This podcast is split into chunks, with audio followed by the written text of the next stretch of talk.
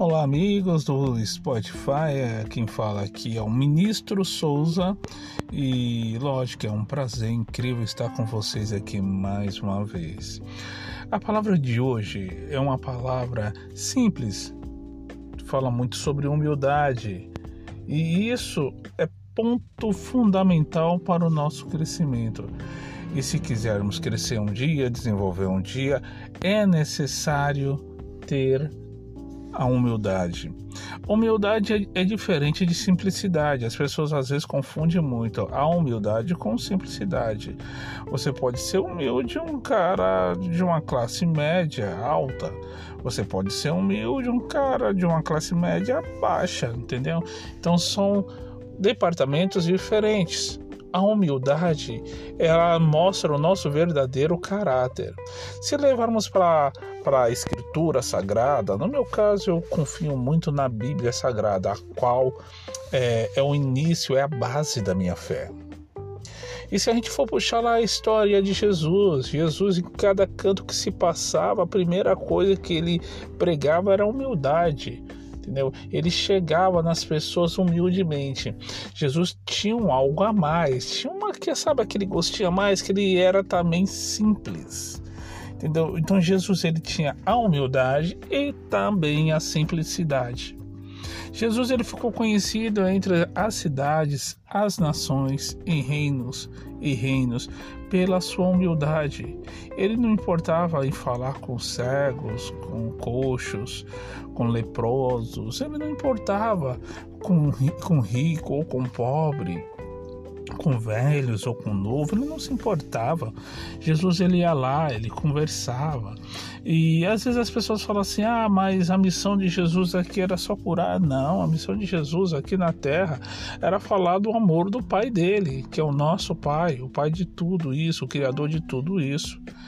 A missão de Jesus era poder trazer alegria e esperança, porque nem todo mundo Jesus curou, nem todo mundo o Senhor Jesus ele tirou da cadeira de roda, entendeu?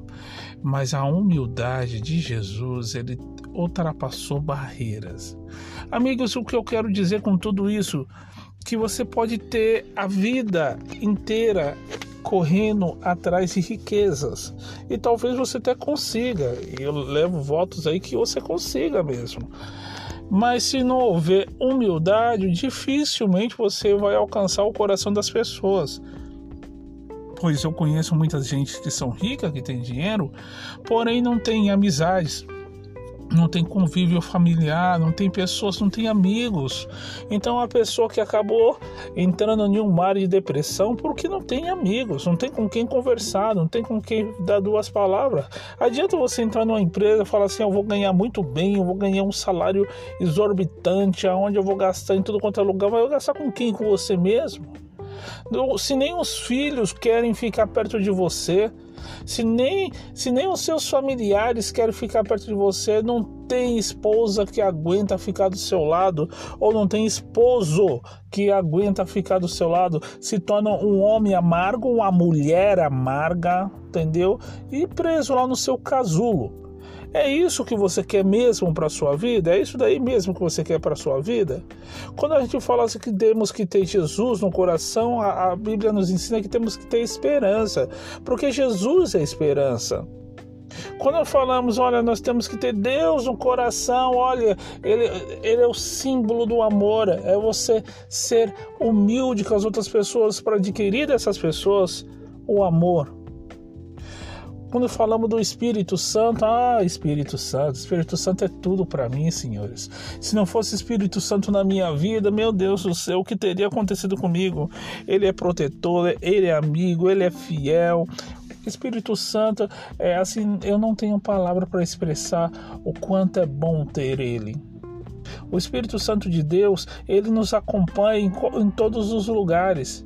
E se você for simplesmente humilde, o Espírito Santo ele faz moradia com você e ele tem ciúme de você, ele te protege assim com unhas e dentes. Então, meu amigo, antes de você buscar qualquer tipo de bens financeiros, seja lá carro, casa ou qualquer coisa assim, primeiramente, primeiramente, busque a humildade. Ah, mas tem aí um grande alerta. A humildade não quer dizer que você tem que ser bobo, ou na linguagem popular, trouxa. Deixar as pessoas te dar vários tapas na sua cara.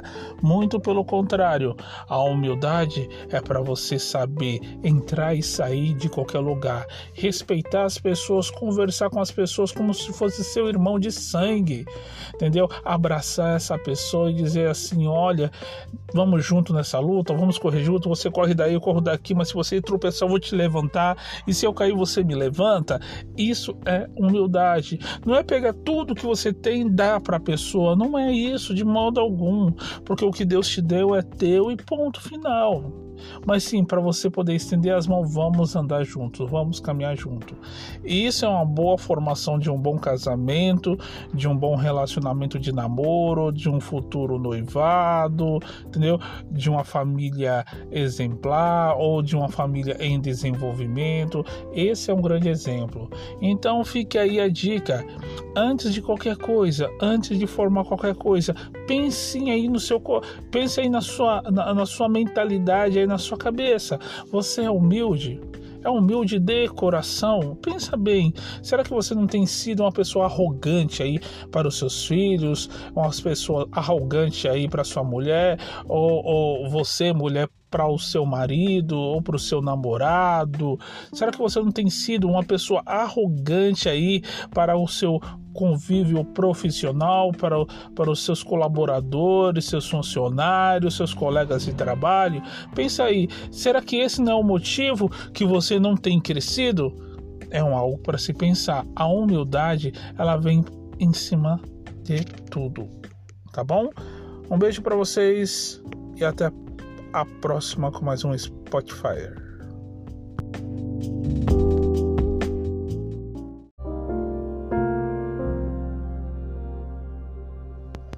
Amigos do podcast aqui TV Birras. Que bom estar com vocês mais uma vez. Você sabe que eu estava meditando aqui em uma palavra bíblica e foi quando, logo quando Jesus ressuscitou, e esteve com aquele pessoal na Galileia e ele falou: Olha, estou indo para o Pai, viu, gente? Mas eu mando para vocês o Espírito Santo Consolador. Deixo contigo o Espírito Santo Consolador. Poxa vida, né? Quando a gente falamos do Espírito Santo, olha só, quando a gente falamos do Espírito Santo Consolador, nós estamos falando daquele que nos conforta, no momento de dor, no momento difícil. Estamos falando daquele que chega para nós e nos alivia aquela dor, aquele sofrimento por uma perda ou por alguém que se foi. É, é, então estamos falando do Espírito Santo, aquele que abre porta, mostra direção, ilumina os nossos caminhos. Sabe, nós passamos por uma situação tão difícil. Aliás, estamos terminando de, eh, essa jornada né, da Covid aí. Muitas pessoas perderam entes tão queridos como pai, mãe, filhos, amigos próximos, perderam muitos entes queridos. E olha, de verdade, eu, eu falo para vocês hoje aqui com toda a franqueza se não fosse o Espírito Santo consolador em nossas vidas, como que nós iríamos suportar?